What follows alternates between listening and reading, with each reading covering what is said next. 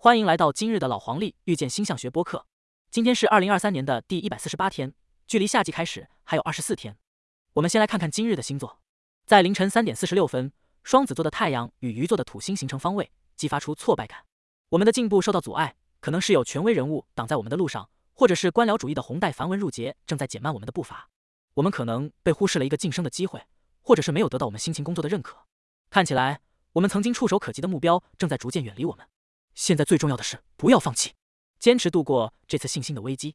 尽管我们面临的压力可能正在增加，但我们有成功所需要的一切。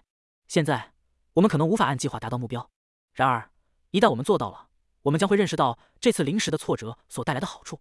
要有耐心，寻找新的解决方案，给自己的时间表加上缓冲，不要拖延。这次的考验将使我们变得更加坚强，它将帮助我们应对未来的挑战。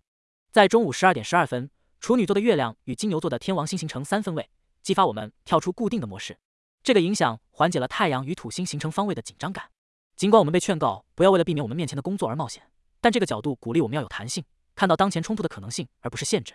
我们可能会因为试图使用旧的策略来获得新的结果而不断撞墙，在这个过程中，我们正在破坏现状，激怒了那些在权力结构中拥有传统地位的人。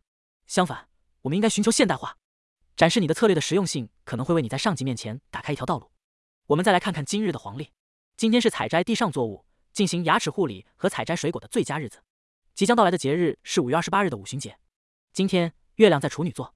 今日的建议是带伞上船是不吉利的。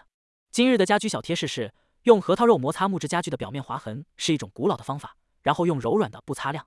感谢您收听今日的老黄历遇见星象学，祝您有一个愉快的一天。请注意，以上星座和黄历信息是在某一天的特定时间点获取的，对于特定地区和个人可能会有所不同。